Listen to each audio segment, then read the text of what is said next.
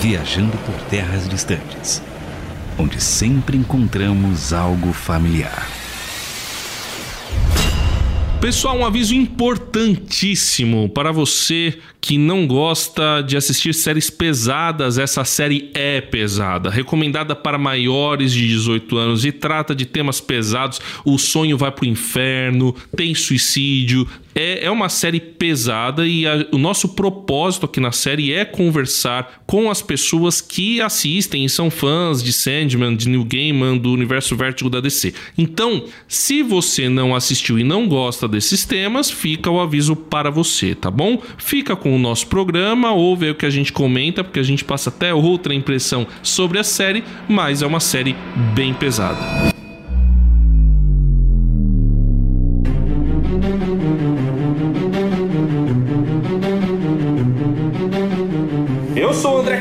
E um sonho estranho que tive foi com um bicho que parecia um crocodilo e me comia vivo. Eu sou Carlos Pelerran e eu tinha um sonho quando eu era pequeno de que alguém me perseguia e eu ia correr pro meu quarto e eu caía da escada. Mas meu sonho de verdade é que não exista mais pais e mães de pet. meu Deus! Eu sou o Felipe Vieira e meu sonho estranho foi que eu era o Naruto, infelizmente. Que coisa triste, cara. Narutinho caçador de calango?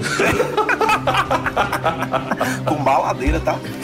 Crianças não façam isso. Eu sou a Gabi Gouveia e o meu sonho mais estranho foi que eu conversava com um velho que não queria me deixar acordar do meu próprio sonho. E aí eu discuti com ele, dei um murro nele e acordei. Muito bem, muito bem. Pois é, todos temos sonhos e quem é que dá sonhos pra gente? De acordo com o Neil Gaiman, estes sonhos estão controlados num lugar chamado Sonhar, cujo mestre é o Sandman ou Morpheus o sonho e tem um monte de outros nomes que eu não lembro mais, mas a gente vai falar sobre ele, que é o Sandman. oh, coisa boa! Eu acho que a Gabi conheceu o Sandman antes de todo mundo, né? Tinha um velho que prendia ela num sonho. É, então, então, isso é esquisito, né? Eu acho que isso aí. Mas eu venci o velho e eu acordei. Ah. Ou seja, se o Sandman tava me querendo prender meu sonho, eu venci o Sandman. E foi, foi assim que você conheceu o Sandman? Não, não. Conversei com ele, tá ligado? Um bate-papo reto. E ele tinha aquela cara de emo, meio gótico, meio. sei lá, o que que tem hoje em dia de estranho? Que era gótico nos anos 80, é. nos anos 2000 era emo, mas hoje em dia tinha que ter uma aí outra tribo. Virou colorido, aí voltou a ser emo de novo. É, emo de novo. Deu paleta de cores e perdeu as cores. Né? Ah, tá. Emo tá na moda ainda, cara? Não, não. Morreu não, né? com o Simple Plan. e eu gosto, hein? Qual que é o nome daquela banda lá? SDR, DR, não, brasileira. Que também era meio emo, né? Restart. Restart, restart, isso daí, isso daí, isso daí. E eu vou te esperar. É. Aonde quer que eu vá. identificamos, identificamos. Acho que tem emos crentes hoje em dia. Opa. Eu vou te falar, viu? Bom, vamos lá. E você não contou, a gente perguntou pra você. Foi assim é, que você conheceu o Sandman? Vocês ficam falando aí, meu. Não, eu conheci agora, recentemente, ah. assistindo a série. O velho voltou ou foi só na série mesmo? Não, foi só o sonho. Faz muito tempo esse sonho. O velho morreu já, então. É, não, assassinei ele no sonho nunca mais voltou. Não, tá, e você conheceu com a série, e aí? O que, que você achou? Foi legal? Não, não. Daqui a pouco a gente vai falar da série, mas eu amei, gostei tanto. Mas você que... não conhecia antes da série? Não. Você nunca tinha ouvido falar? Não, no Sandman sim. Então, mas ah. por causa daquele filmezinho lá que é tipo um Vingadores, só que do folclore, que tem a fada do dente, o Sandman. Olha a referência. que filme é esse que eu nunca assisti? É, não, é a origem dos guardiões. A origem dos é, é, a origem do... Que o, o personagem principal, acho que é o Coelho da Pá. Não. É o Papai Noel. É o Papai Noel. Olha o filme que a pessoa conheceu sempre. Não, a Liga da Justiça do, do, do, dos contos de fada é o Coelho da Páscoa, o Papai Noel, o Sandman e tem mais um gelado lá. E o Jack Frost. Jack Frost. Ah, o Jack Frost que é o principal. Ah, é, o Jack verdade. Frost que é o principal. Olá.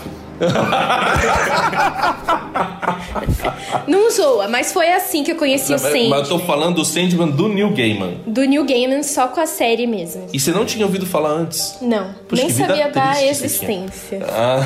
Mas agora eu sei, inclusive gostei tanto, quero comprar os originais porque as capas são maravilhosas. E o que que te fez se identificar? Eu acho que o fato da série, né, da história do Sandman ser mais profunda, sabe? Parece que é uma história lúdica, né? Porque você tem bruxa, você tem, enfim, fantasia de modo geral, mas os temas são profundos. Eu fico pensando, sabe? Eu paro para conversar sobre o tema depois. Profundidade dos sonhos é uma coisa que me interessa muito. E essa parte, né, da relação de um ser maior que interfere na nossa vida, mas ao mesmo tempo sofre os mesmos dilemas que nós, sabe? Então, como que um ser maior tá com medo, sabe? Sabe? Tem Porque dúvida, ele é né? maioral, mas ele também tá sofrendo, né? Tanto que a- tem um episódio que a irmã dele vai conversar com ele, né? A morte. E ele fica no maior dilema, assim, quebrando a cabeça. E ela, não, cara, a vida é assim mesmo, sabe? E eu também passo por esses dilemas. Que meus amigos vêm pra mim e falam, não, Gabi, a vida é assim mesmo, sabe?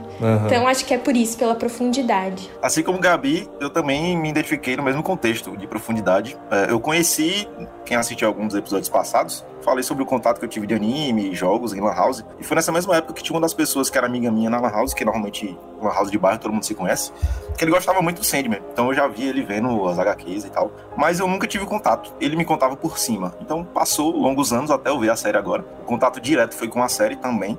Mas até olhando críticas e alguns outros conteúdos, que eu sou meio curioso, assim, quando eu começo a, a enxergar o que eu gosto, eu começo a procurar mais, mais conteúdos, né? É, a galera disse que teve uma adaptação boa relacionada ao HQ. Não conheço tanto assim HQ, só por cima. E achei interessante demais, velho, porque ele mostra essa profundidade, né? Nem tudo é tão preto e branco como às vezes a gente acaba aprendendo quando criança, e quando a gente vai envelhecendo e vai sabendo que as coisas não são tão simples assim quanto parece. Então eu gostei muito desse contexto. Você acha que vai ser uma historinha boba de Disney, né? O personagem principal, sonho, não sei o que, magia, tarará, poderzinho. Mas na verdade ele traz um contexto muito denso, é, traz reflexões muito boas. Então, assim, pra uma série, de certa forma, pequena, né? Com 11 episódios ali, acredito eu que consegui entregar muita coisa boa, né? De valores, de conteúdo, de conceito. Até pra essa galera que gosta de conteúdo nerd, essa parte mais lúdica e tal, como o Gabi também citou. E é isso. Nada como atacar o concorrente de graça. Isso aí. Mal da Exatamente. Disney, da Marvel, render, render Reels, né? O cara é o caçador de memes, Ele né? é, ele é, tá. Ó, falar pra vocês que eu também conheci mesmo, assim, com a série. Antes, pra mim, Sandman é o Homem de Areia. Não fazia ideia de quem que era. Já tinha ouvido falar por cima, mas também como eu não sou muito do quadrinho, eu não conhecia tanto. Então a série me surpreendeu muito por isso. Eu acho que porque ela também faz paralelos com muitas coisas, né? Assim como a gente é, lá no, no Na Contramão falou sobre o Matrix, de que você consegue fazer paralelo com todas as crenças, depende do que você acredita. Eu acho que o Sandman também tem muito disso. Cada um vai puxar a sardinha pro seu lado. Então acho que isso é muito legal.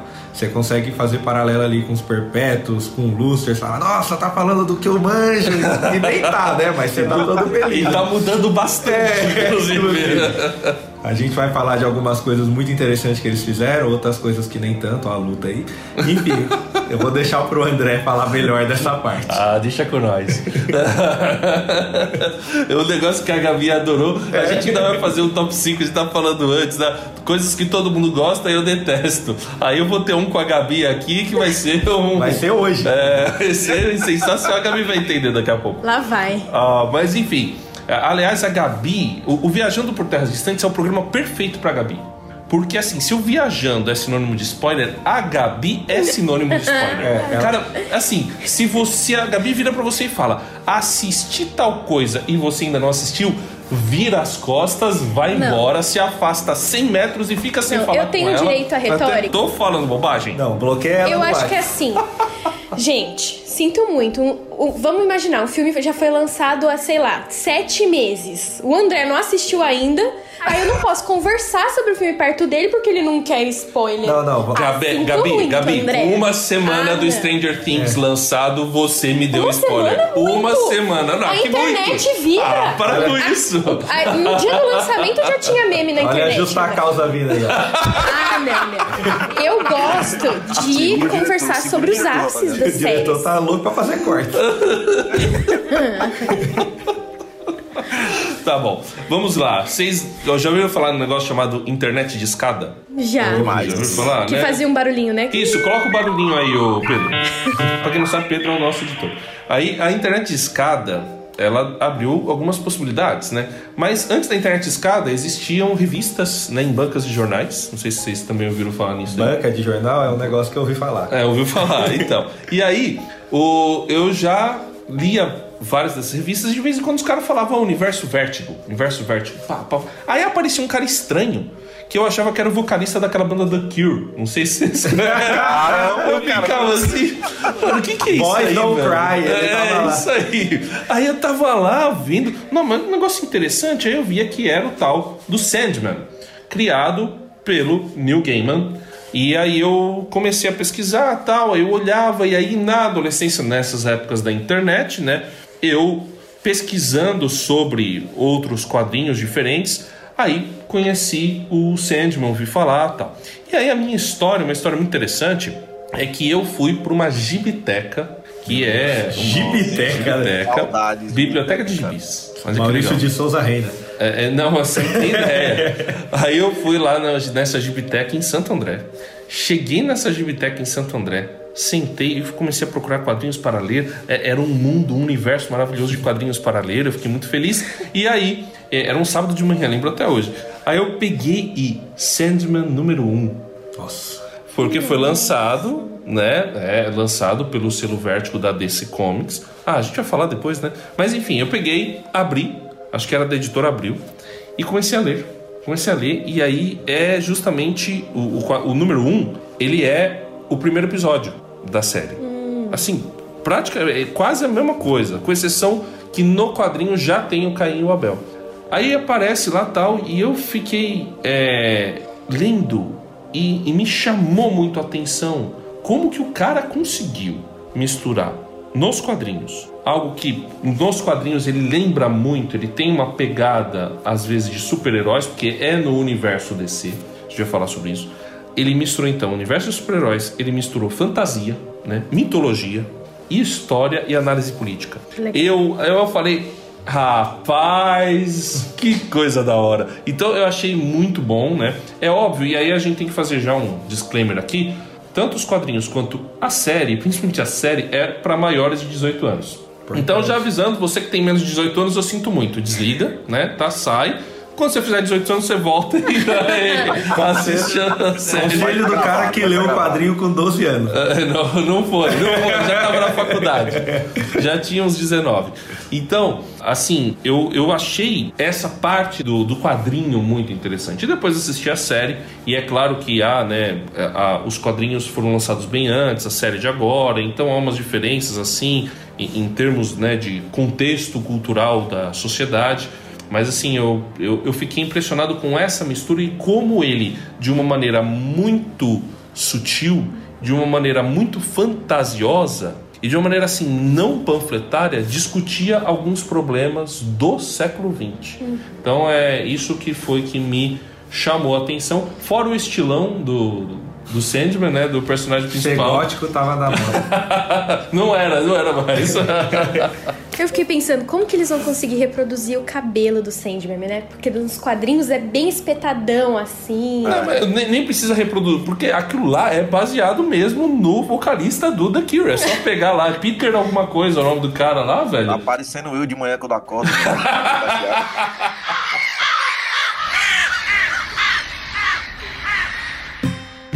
Vamos lá, falando um pouco mais sobre Sandman, a gente tem coisas sobre o universo que a gente precisa discutir. E a primeira delas, a gente vai ter que jogar no colo do André, porque pelo visto um conheceu com o filme dos heróis do Natal.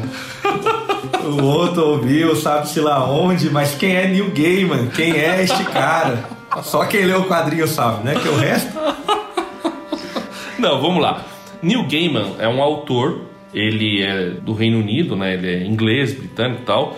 E, e ele era autor de diversos livros, né? Ele é autor de diversos livros, mas ele ficou conhecido pelos quadrinhos, pela indústria de quadrinhos. E ele é de uma época dos quadrinhos do que o pessoal chama de invasão britânica.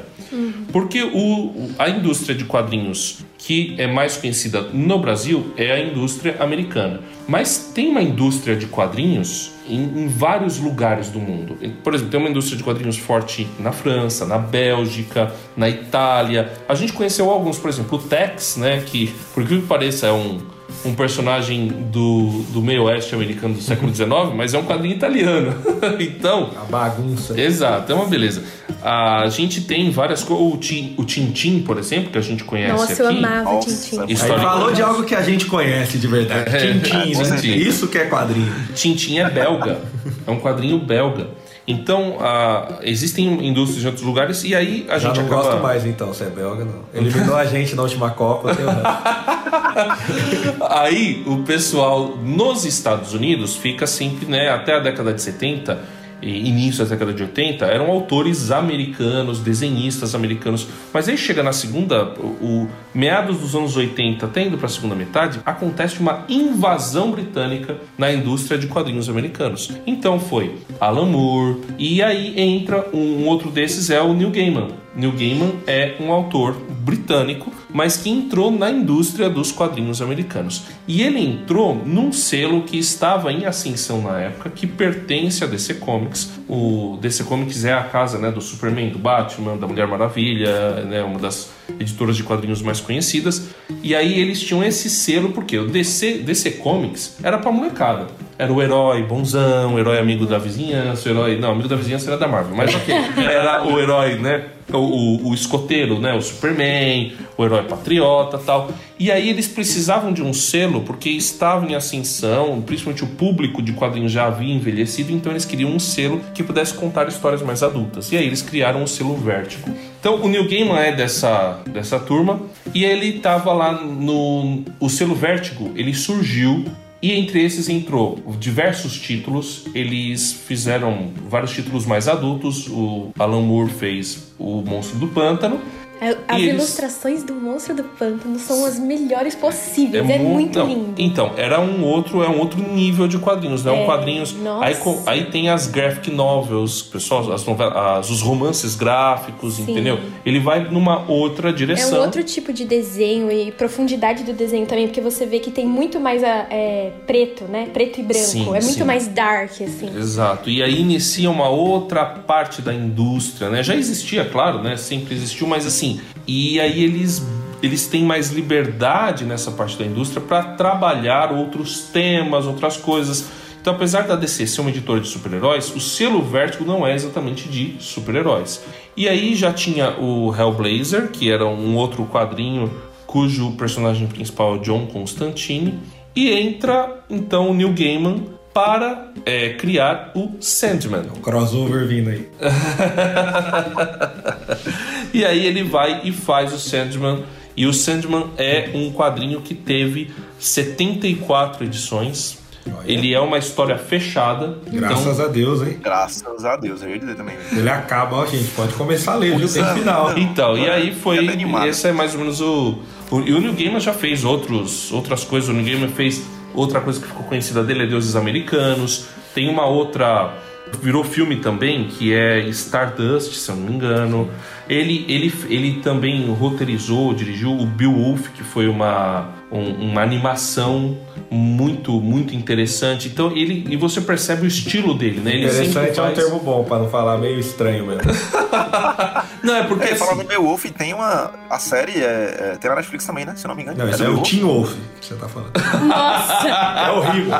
Nossa, Só pelo trailer eu já fiquei. "Eh". Não, mas o- não, Beowulf é um- uma série com base em mitologia nórdica. Ele trabalha muito, o Neil Gaiman trabalha muito com mitologia nórdica e ele também mistura muitos elementos cristãos. Mas não é exatamente. eh, Ele não trabalha uma mitologia cristã, mas ele usa elementos cristãos para É, o- criar suas O histórias. principal deles é ter começo, meio e fim, né? Coisa que os americanos não fazem nas suas histórias. E o bom foi que ele veio com o Dave McKean. Não sei se vocês já. Você viu as capas originais, certo? Parece um livro mesmo. Não parece que é um quadrinho, tipo da turma da Mônica. É, é. É lindo, eles fizeram quadros, as capas são quadros reais, tipo em relevo 3D, que viraram, né, a capa do- dos quadrinhos, que pra mim são livros e as capas são maravilhosas. Tanto que você comentou aí das outras obras, né, do Neil Gaiman, o Orquídea Negra também foi o Dave McKean que ilustrou, e é, tipo, muito bonito. E eu gosto muito de jornalismo literário, né? Sim. E tem um jornalista, o Norman Mailer, ele fala que são quadrinhos intelectuais, é a parte Exato. Intelectual da DC, né? Exato, exato. E isso isso. a gente pode ver não só no diálogo, na profundidade das histórias, mas também nas ilustrações, porque uma coisa é você pegar um quadrinho, né, da Mulher Maravilha e outra coisa é pegar as ilustrações do Dave McKean, tipo, é, É. é- é muito mais maduro, eu acho. Foi feito para um outro público. Aham, é um outro público. A ideia é atingir um público diferente mesmo. É, Felipe, a gente vai segurar a vela de burro nesse podcast aqui. Com certeza. Nós estamos orelha hoje. Né? a gente tá aqui só porque é amigo do chefe. Então, então. Mas a gente falou já um pouco da origem, que ele é baseado em mito- mitologias também. O universo dele faz parte da DC. Ele conversa com os outros heróis dentro da história dele ou só o Constantine ali que passou? Alguém tem Vou essa... meter um aqui como se eu fosse entendido, né? Pelo menos pra não ficar ofuscado. Isso. Mas, Ah, então fala, então Fala fala. uma frase aí que vai abalar. Pelo que eu analisei de conteúdo, rola uns crossovers em bestinha na HQ. Na série eu não sei se vai existir. Parece tem crossover bastante o que que você falou aí? Qual? Bestinha, ele falou- Bestinha. Bestinha. Bestinha. Bestinha, Tem, beleza. parece alguns vilões. É, a gente gosta de apanhar de fã, né, cara? É impressionante, a gente gosta de tomar pau de fã, né? Fãs, não me apedrejem, não me cancelem no Twitter, tá? Aparentemente, alguns heróis de, da DC aparecem, tanto é, heróis do próprio Sandman, né, da HQ, e, se não me engano, em Batman também aparecem, alguma coisa assim, eu não lembro se tem mais pautas de outros heróis e, ou vilões da, da. Polêmica, Felipe chama Batman de bestinha. Calma, calma, calma, calma. Temos outro corte, calma. Agora o que eu gostei do universo, cara, é essas pitadas de pontos, entre aspas, né? Como se. Como o André tava dizendo. Ele não abrange o cristianismo, mas alguns pontos ele joga umas deixas aqui, outras deixas acolá. E é como se ele fizesse o paralelo, né? Entre os seres colossais, digamos assim, os deuses. E eles envolvem meio que, entre aspas, os sentimentos. Que envolve também os pecados capitais, algum dos. né? Divertidamente, né? É muito divertidamente, muito. É, na série não traz todos os nomes. Eu não sei se na HQ eles trabalham isso tudo com ordem e decência, se é que eu posso dizer assim. Mas isso pra mim dá uma pitadinha massa, porque dá uma curiosidade pra você querer ver. Eu vi a galera comentando que nos seis primeiros episódios é, foi muito fiel às coisas que tem na HQ, e até as adaptações também. Então prende muito a atenção da gente, né? Isso pra mim foi fenomenal, cara. Me deixou amarrado até o final da série, eu maratonei rapidinho. Então, o, o universo de Sandman é um universo DC, mas ele trabalha mais profundamente um lado que a DC normalmente não trabalha, que é o lado místico e, digamos assim, espiritual do universo, né? os planos espirituais do universo DC. Mas está inserido no universo DC, ou melhor dizendo, né, num dos multiversos DC, né, que, mas tá, tanto é que é, pô, a gente até entrando aqui falando sobre o Sandman, né, quando ele é preso e fica 100 anos, é, na verdade ele fica menos, ele fica 80 porque ele é preso. Isso eu acho, já vou dar um toque maravilhoso, acho isso sensacional. Ele é preso no final da Primeira Guerra Mundial. Sim. Isso. Entendeu? Que é lá. Ali eles colocaram como 1916, mas eu tinha na memória que era 1918. Mas é por ali, é 16. E porque também. a Segunda Guerra, né? Então, 16 tem a ver com a Revolução Russa. Isso é muito importante. Então ele é preso em 1916. E aí ele é solto em 1989. Entendeu? Então o que, que acontece nessa época, né? Final da década de 80, início da década. É, na verdade, meados da década de 10, 1916, até o final da década de 80, a gente tem um troço chamado Guerra Fria. Ele Então- sai de uma crise e entra na outra. No fim das contas. Avanço das doenças que a série vai passar também, um monte de coisa. E aí o sonho está preso. Ou seja, na Guerra Fria, as pessoas deixaram de sonhar. É. Acho que prenderam ele de novo recentemente. Rolou mais uma prisão em É, 2020. Quem tá tentando prender o Sandman aí, por favor, viu? Os caras tentaram prender o desespero. É. o desespero não soltou mais. Aí o. o- e, e enquanto ele tá passando, ele coloca alguns quadrinhos ali com um herói chamado Sandman. Porque na verdade, o que, que eles queriam fazer com no selo Vértigo? O selo Vértigo originalmente era para trabalhar heróis que já existiam no universo DC. Então, o Monstro do Pântano já existia na Era de Ouro, ele foi e retrabalhou tal. Outra. O Sandman também fez parte da Era de Ouro. Exato, teve é, outro que fez parte da era, na verdade era de prata lá, que dizem, ó, agora polêmica, dizem que os X-Men é baseado nesse supergrupo que eu vou falar agora, que é a Patrulha do Destino. Sim, ele fez parte da Patrulha do Destino. Quem? O Sandman, não, Não, fez? não, não, não, não, não. Você tá confu- eu, já- eu vou te dizer Do, grupo não. pré-Liga da Justiça. É, A Sociedade da Justiça da É, América. esse aí. Isso, exatamente. Mas o que eu tô falando falando assim, a Patrulha do Destino era um outro grupo que foi retrabalhado no universo Vertigo. Então eles pegavam os grupos que eram estranhos da Era de Ouro e Era de Prata Os e trabalhavam no universo Vertigo. É o rei do show que pega a galera estranha e Exato. faz o show. Harry, toda essa galera. Isso, o Senhor Milagre, que também era. Enfim, deixa eu continuar aqui. O Sandman era um herói da era de ouro dos quadrinhos, década de 40, e ele foi o fundador da Sociedade da Justiça da América, junto com o Homem-Hora, junto com o Gavião Negro, junto com o Doutor Destino. Só heróis só, só o mainstream.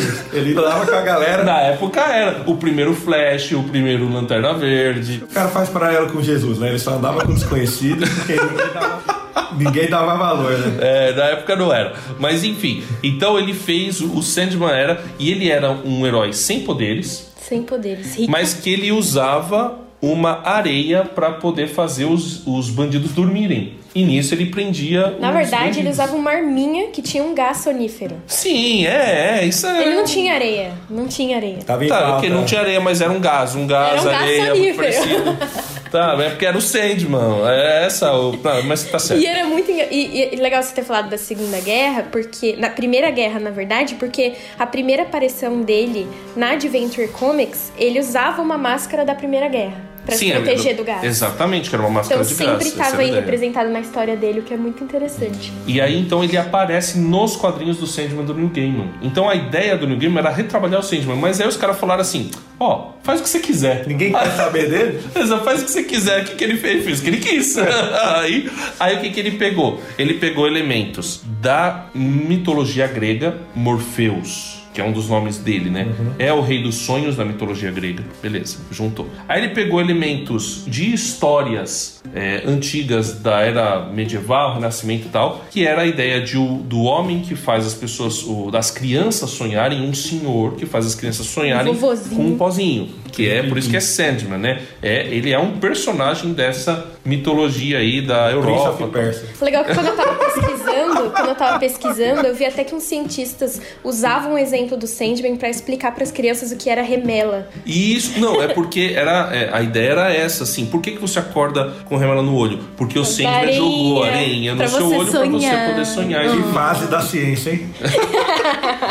Mudou a minha vida, tá, cara? Mas, e aí tem um outro detalhe. Agora, né, é- a gente tá aqui pra cima de 18 anos, né, pessoal? Espero que tu- todas as crianças aqui tenham 18 anos pra cima. Teve o Hans Christian Andersen, que foi o autor de Contos de Fada, contou a história do Sandman bonzinho, dos Contos de Fada. Certo? Tanto que nos quadrinhos ele não é tão bom, né? Tem gente que fala que ele é, tipo, arrogante demais, Ele é cínico. neutro, né? A gente pode que ele é. Exatamente. Esse é o Na negócio. verdade, a série também mostra que antes ele era muito egocêntrico e tava, não ligava pros outros, né? Mas na série já retrata ele tendo mudanças, né? Na personalidade, assim, É. pra melhor. Né? A gente É. vai falar das origens deles dentro da série, que é importante também. Só que teve um outro ser humano muito interessante que fez um conto chamado Der Sandman em alemão. O nome dele era E.T.A. Hoffmann. Como que era esse Sandman? O Sandman do, do Hoffman, ele não jogava areinha, ele arrancava os olhos Deus me livre. das crianças. Ele um então Corinto. ele roubava Não era pra criança sonhar, não. Era pra criança morrer, né? Exatamente. Então, o. Qual que, e, e ele é um Sandman, a feição dele, né? O jeito dele me- um pouco parecido, o todo o cabelo esgrenhado, bem branco e tal, parecido com a concepção do Sandman do Neil Gaiman. Então ele pegou essa ideia e jogou também, mas aí ele jogou como um pesadelo criado pelo Sandman, que é o Corinthians. Então é, é, é muito interessante, ele foi fazendo essa salada, essa mistura, esse caldeirão para criar o Sandman dele. Aí, ó, o lado que perdeu a guerra, né? Retratou ele como vilão. que ganhou, caiu. É isso mesmo. sonhos. Só pra deixar que o, que o Hoffman é do. nasceu no século XVIII e viveu no século XIX. Então, assim, calma, falando de guerra aí, que a gente ele fala pegou a segunda, ele pegou a segunda. Que isso?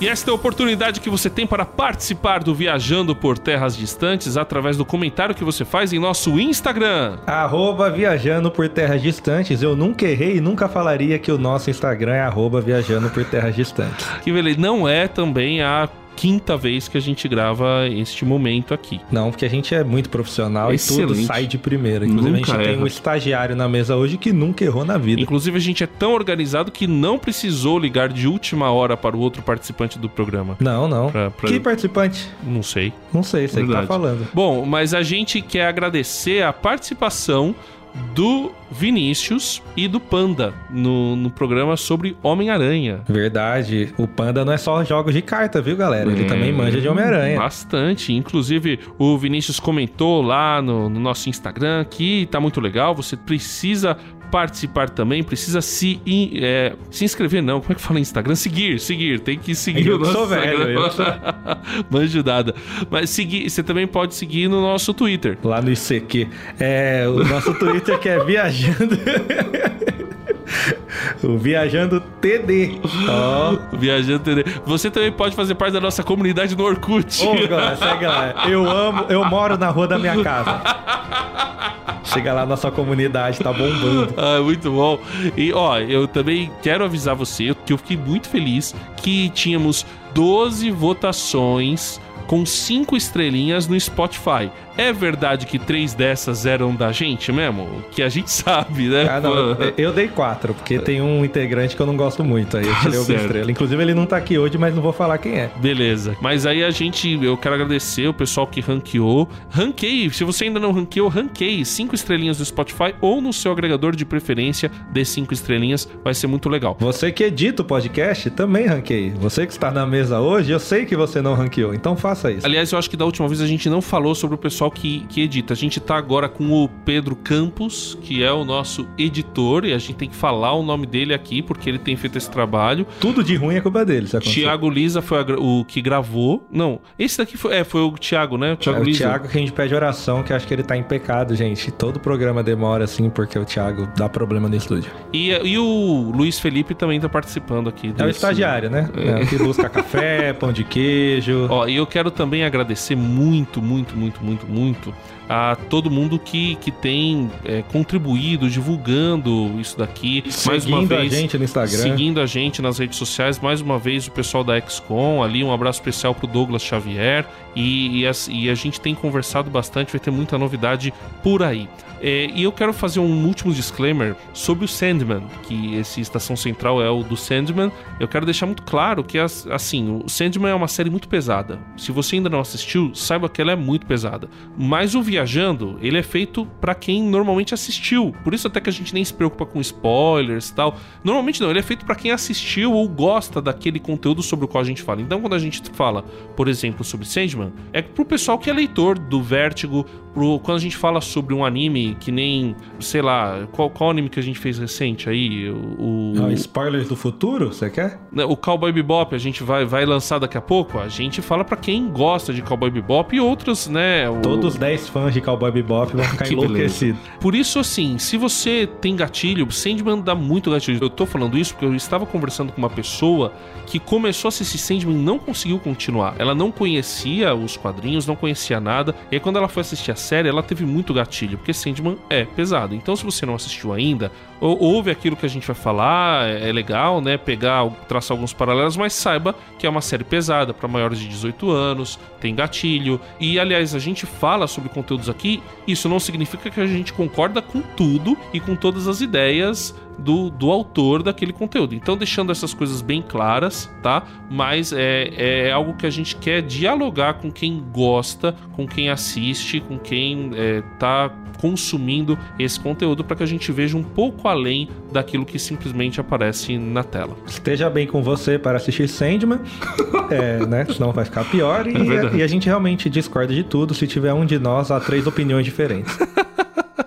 Muito bom, valeu. Vamos continuar, tem mais, tem mais.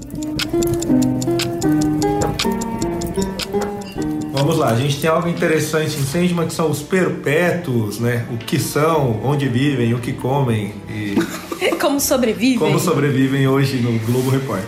Eles são muito interessantes na série porque não retrata tanto, fala que eles são deuses, que cada um tem uma área. Se a gente pega na história, eles são filhos do tempo e da noite, então também ainda tem duas entidades acima deles. E tem aquela entidade mais forte da, da DC, que é tipo o deus deles, que é o todo-poderoso lá. Sim, que é o criador, né? Que é o criador. A série remete a que existe esse criador, mas ela não fala o que ele é, né? Não, não vai entrar profundamente sobre isso. Nas outras histórias da, da DC, a gente tem umas dificuldades porque fala que esse criador, ele, quando ele se apresenta, ele fala que ele foi criado também. Então entra num loop eterno, né? O criador foi criado, aí a gente não chega em lugar nenhum. Mas aqui é interessante que eles são uma família e isso é muito legal, porque o sonho, o desejo, a destruição. E fala o nome de todos. A fala o morte, nome né? de todos que a gente vai falar um negócio Aí você me interessante. quebra. Eu sei, eu sei. Então vai lá. Destino, morte, destruição, desejo, desespero e delírio. Inclusive, eu tô louca pra ver a delírio, porque o cabelo dela nos quadrinhos é lindo.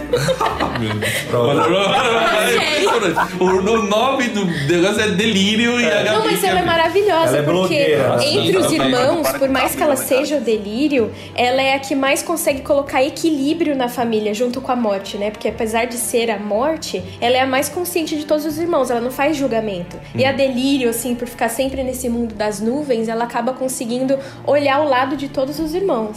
É uma coisa ai, muito interessante ver que ela.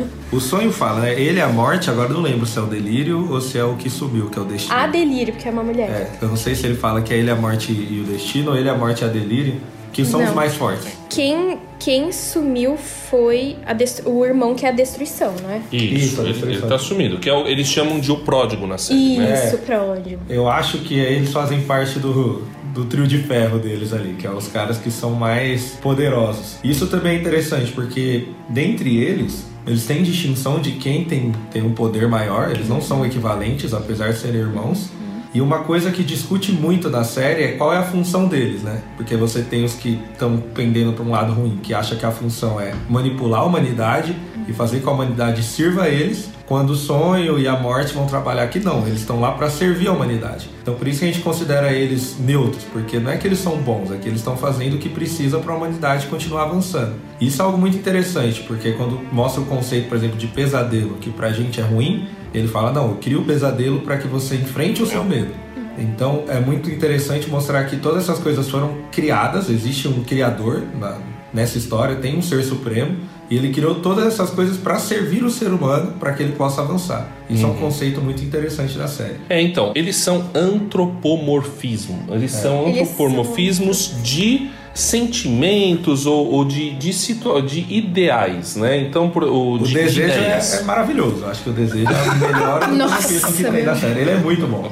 Não, então.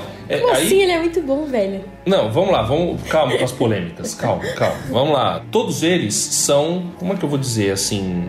São entes, né, que São representam né, ó, situações da vida, ou às vezes sentimento, ou que, ideais, ideias, né?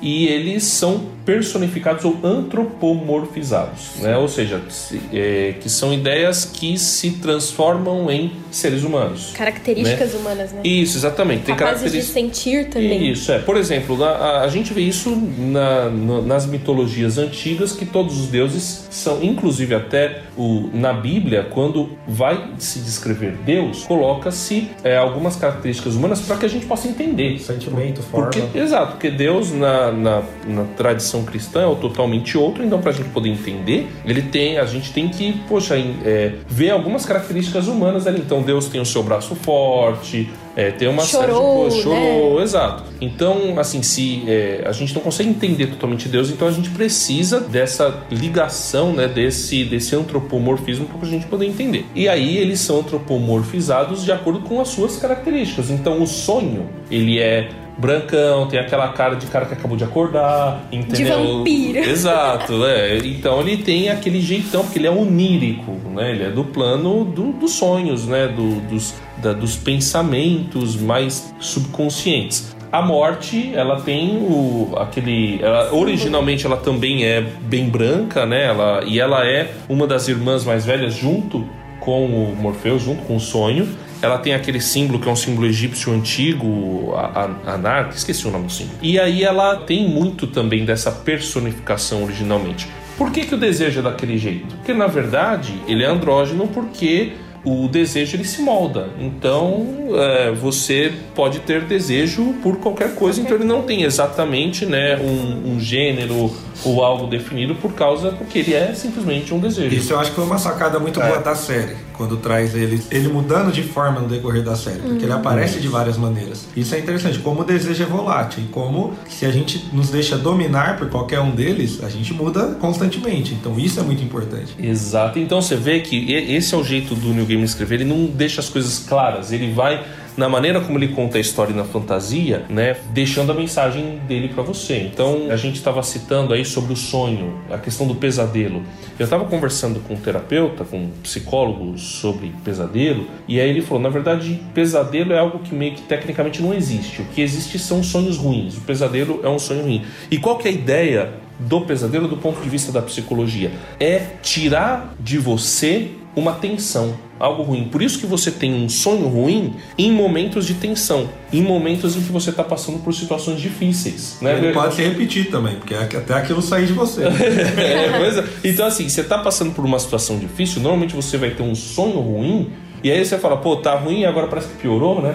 Ah, porque você, na verdade, tá jogando o, o seu, é, a sua mente, ela tá tentando jogar pra fora aquela tensão. E o que é louco? A gente citou todo mundo aqui um sonho estranho que teve. Gabi não gostava de velhos. Gente, Quem- aquele velho era maligno.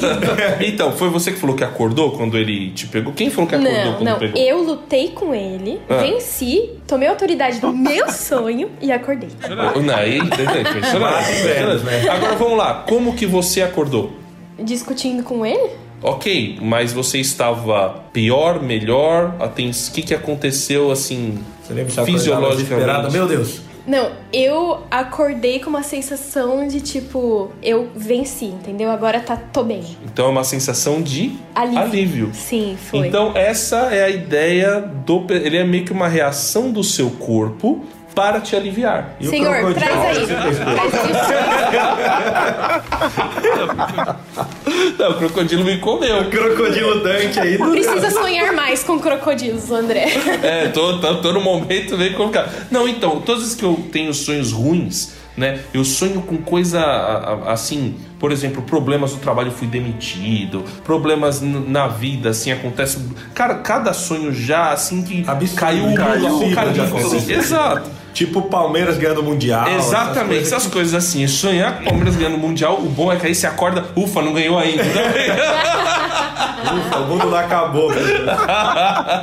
Não, mas é assim, você acorda com esse ufa. Então o seu corpo, né, reagindo, então tem esse. É, é muito louco. E aí, o, esse terapeuta com quem eu tava conversando, que é cristão, ele falou: é algo que Deus colocou pra gente, é uma ferramenta que Deus colocou, e aí a gente vai falando já do nosso ponto de vista, né? Deus colocou pra nos aliviar, pra pra nos ajudar durante o nosso sono. Então, na verdade, quando você tem um sonho ruim, não acha que esse sonho piorou sua vida. Não, ele se acordou aliviado. Puxa, podia piorar a minha vida. Então, Vou até levantar, né? Exatamente, vamos pra cima.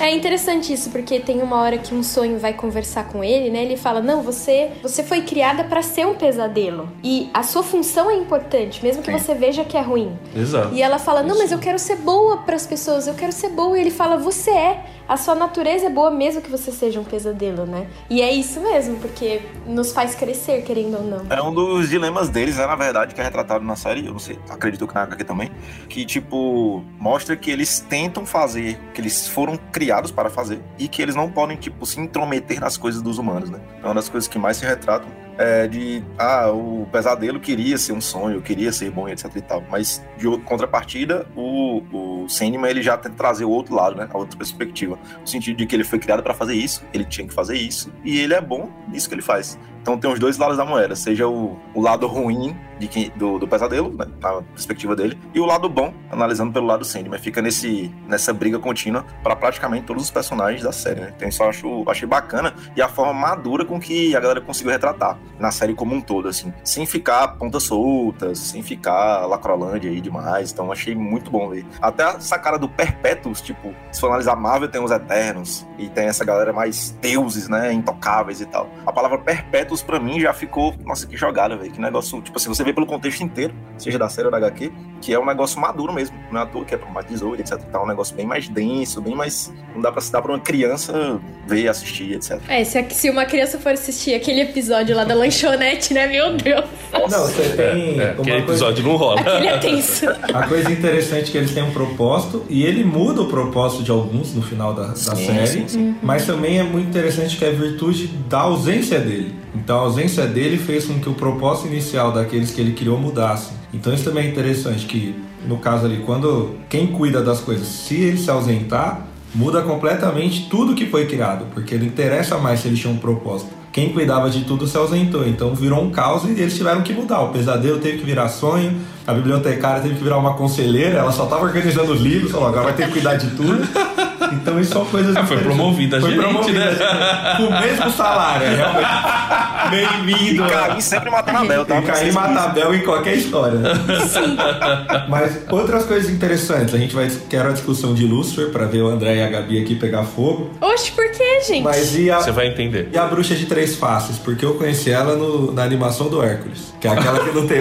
Aquela pra mim é a maior referência da bruxa de Tá três vendo? faces. Os filmes de desenho inspiram Ah, não, a Disney gente. Já colocava as mitologias ali. Eu, sinceramente, achei um pouquinho fraco na série essa parte. Eu acho que eles não exploraram tão bem elas. Eu só queria fechar uma coisa aqui que a gente conversou tá, com uma frase que, que eu acho muito legal. O, tem um, ah, uma frase na tradição cristã que é um louvor a Deus porque ele fez o ser humano de modo especial e admirável. Todas as tuas obras são maravilhosas. Meus ossos não estavam escondidos de ti, quando em secreto fui formado e entretecido como nas profundezas da terra. Os teus olhos viram o meu embrião. Todos os dias determinados para mim foram escritos no teu livro antes de qualquer deles existir. Então, isso aqui está no Salmo 139, os versículos 14 a 16, na Bíblia. E ele mostra, ah, apesar de a gente estar vendo que nessa mitologia tudo tem um propósito, né? Os, os perpétuos têm o seu propósito, o Criador, até mesmo Lúcifer, que a gente vai falar, tem um propósito. Então, ah, na tradição cristã, claro, sem perpétuo tal, é, existe um único Deus dentro da, daquilo que a gente acredita, e esse Deus nos criou com um propósito, e o que ele criou tem um propósito também, e essas ferramentas, entre elas o próprio sonho, também tem propósito E é bom. na nossa vida, e é bom, e é muito bom, é muito bom. Mas agora vamos falar da, da treta. Da bruxa. Gente, me colocaram. Eu tô vendo, vocês armaram pra mim aqui. Por quê? Ah, Você vai ver, você vai ver. Tá, tá, tá. Qual luta? Com... Descreve então a luta lá de Lucifer com Ah, o não, sétimo. não, não, não. descreve o que que acontece. Como é que é? Não é uma luta, né? ah.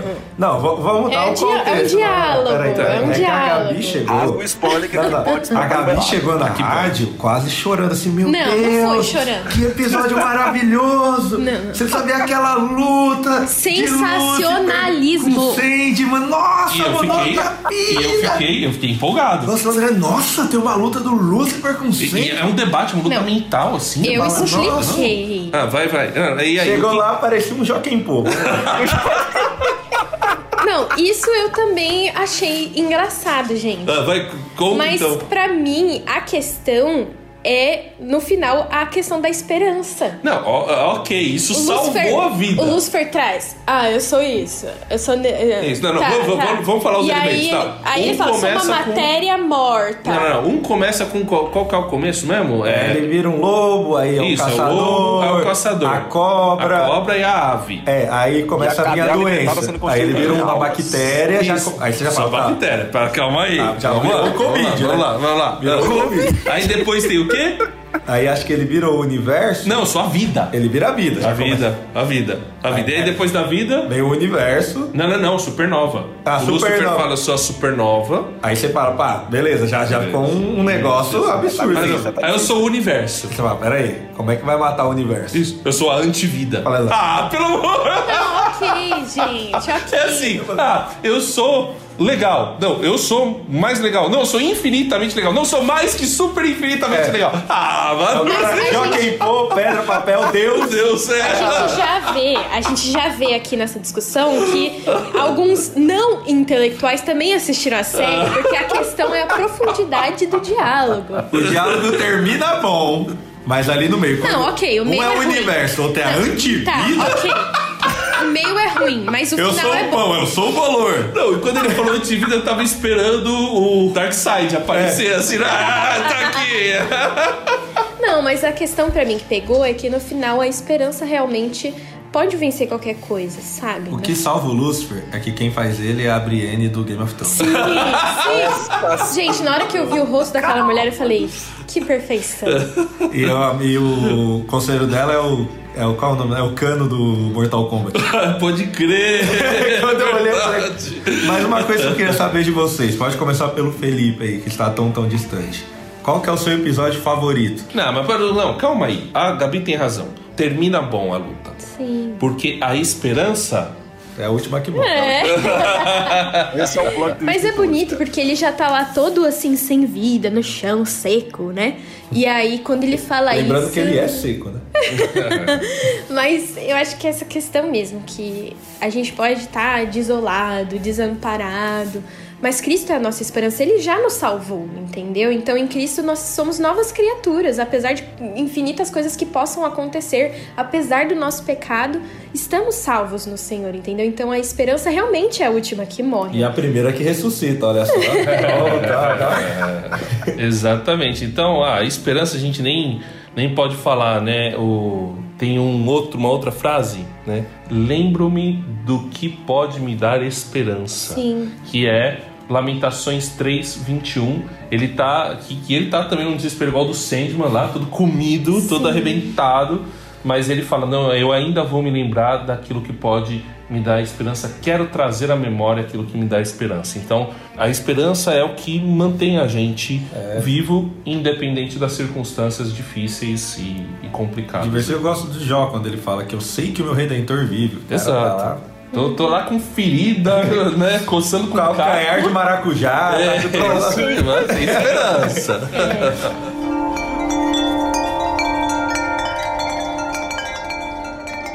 Quero saber qual o episódio favorito de vocês. Não vale o extra, porque adiantando é uma porcaria. Ai, eu não assisti ainda! Não, não. Ele é um gato, né? Não, tem, tem várias. Começa a contar a história do sonho de um gato. Aí eu falei, não, já, Tem aquele já não jogo. gosto de gato. já não gosto de gato acordado Não que tem aquele dormindo. jogo que, vira, que viralizou, que você vive a vida de um gato? Ah, hoje em dia tem simulador de cabra, simulador de gato, simulador de caminhão.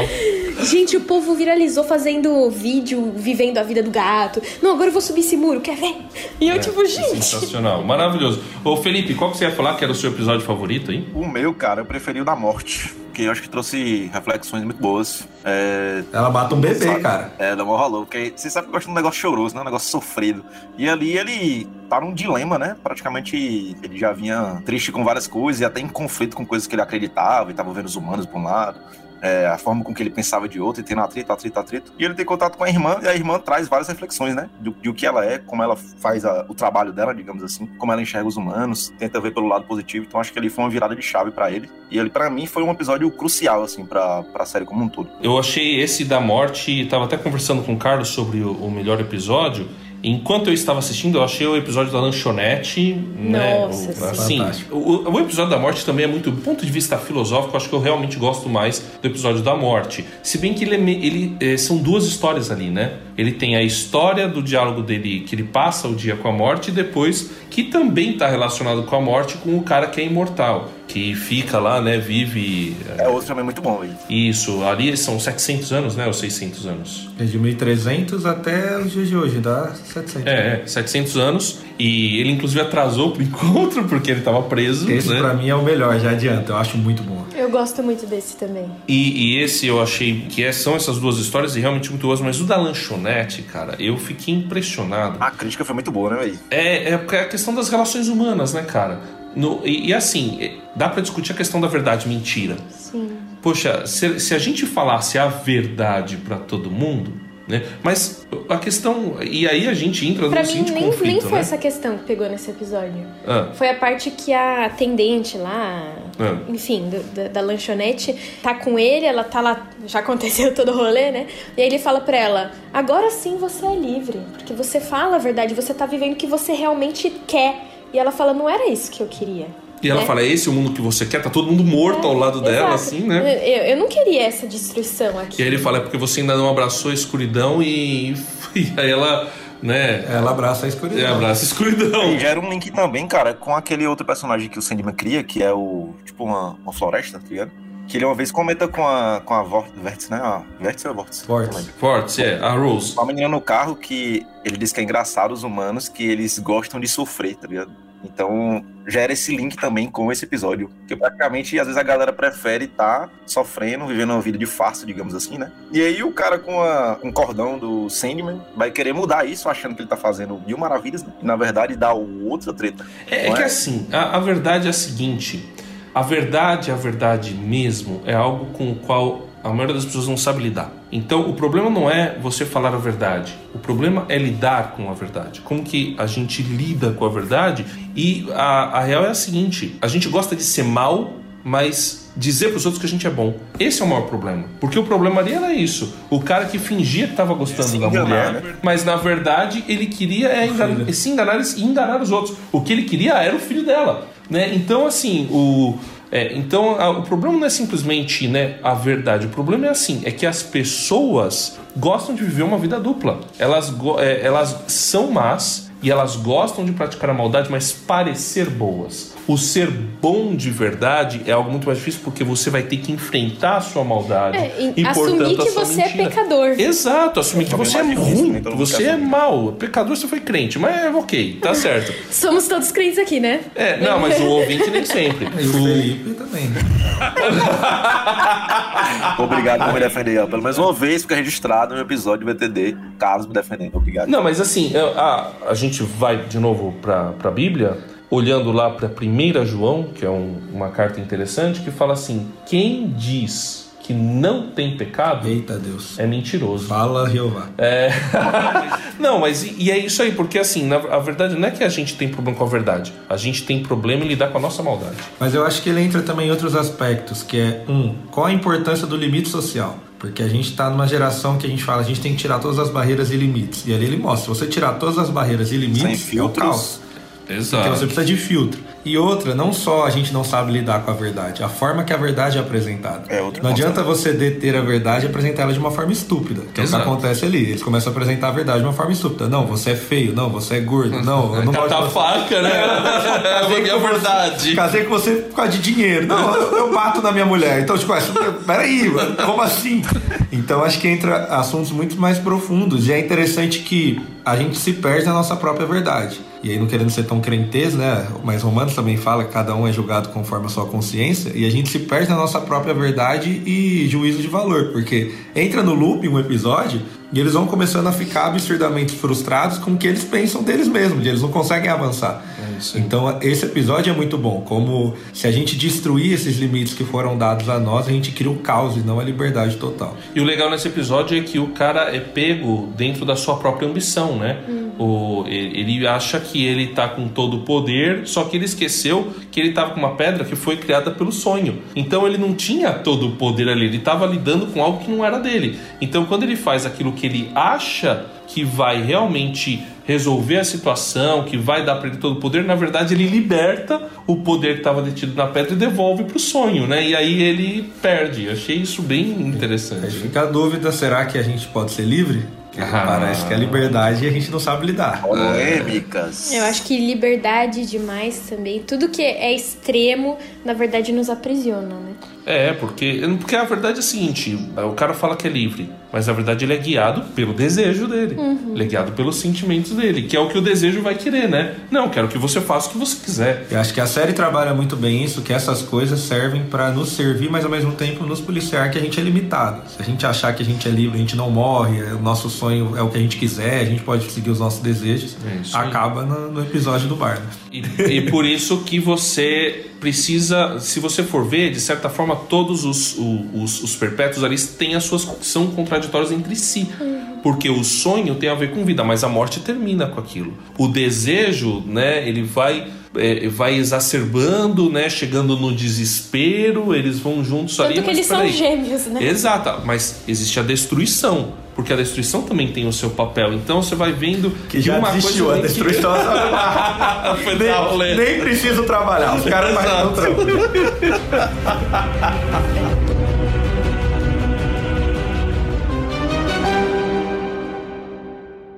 Viajando por terras distantes. É uma produção transmundial.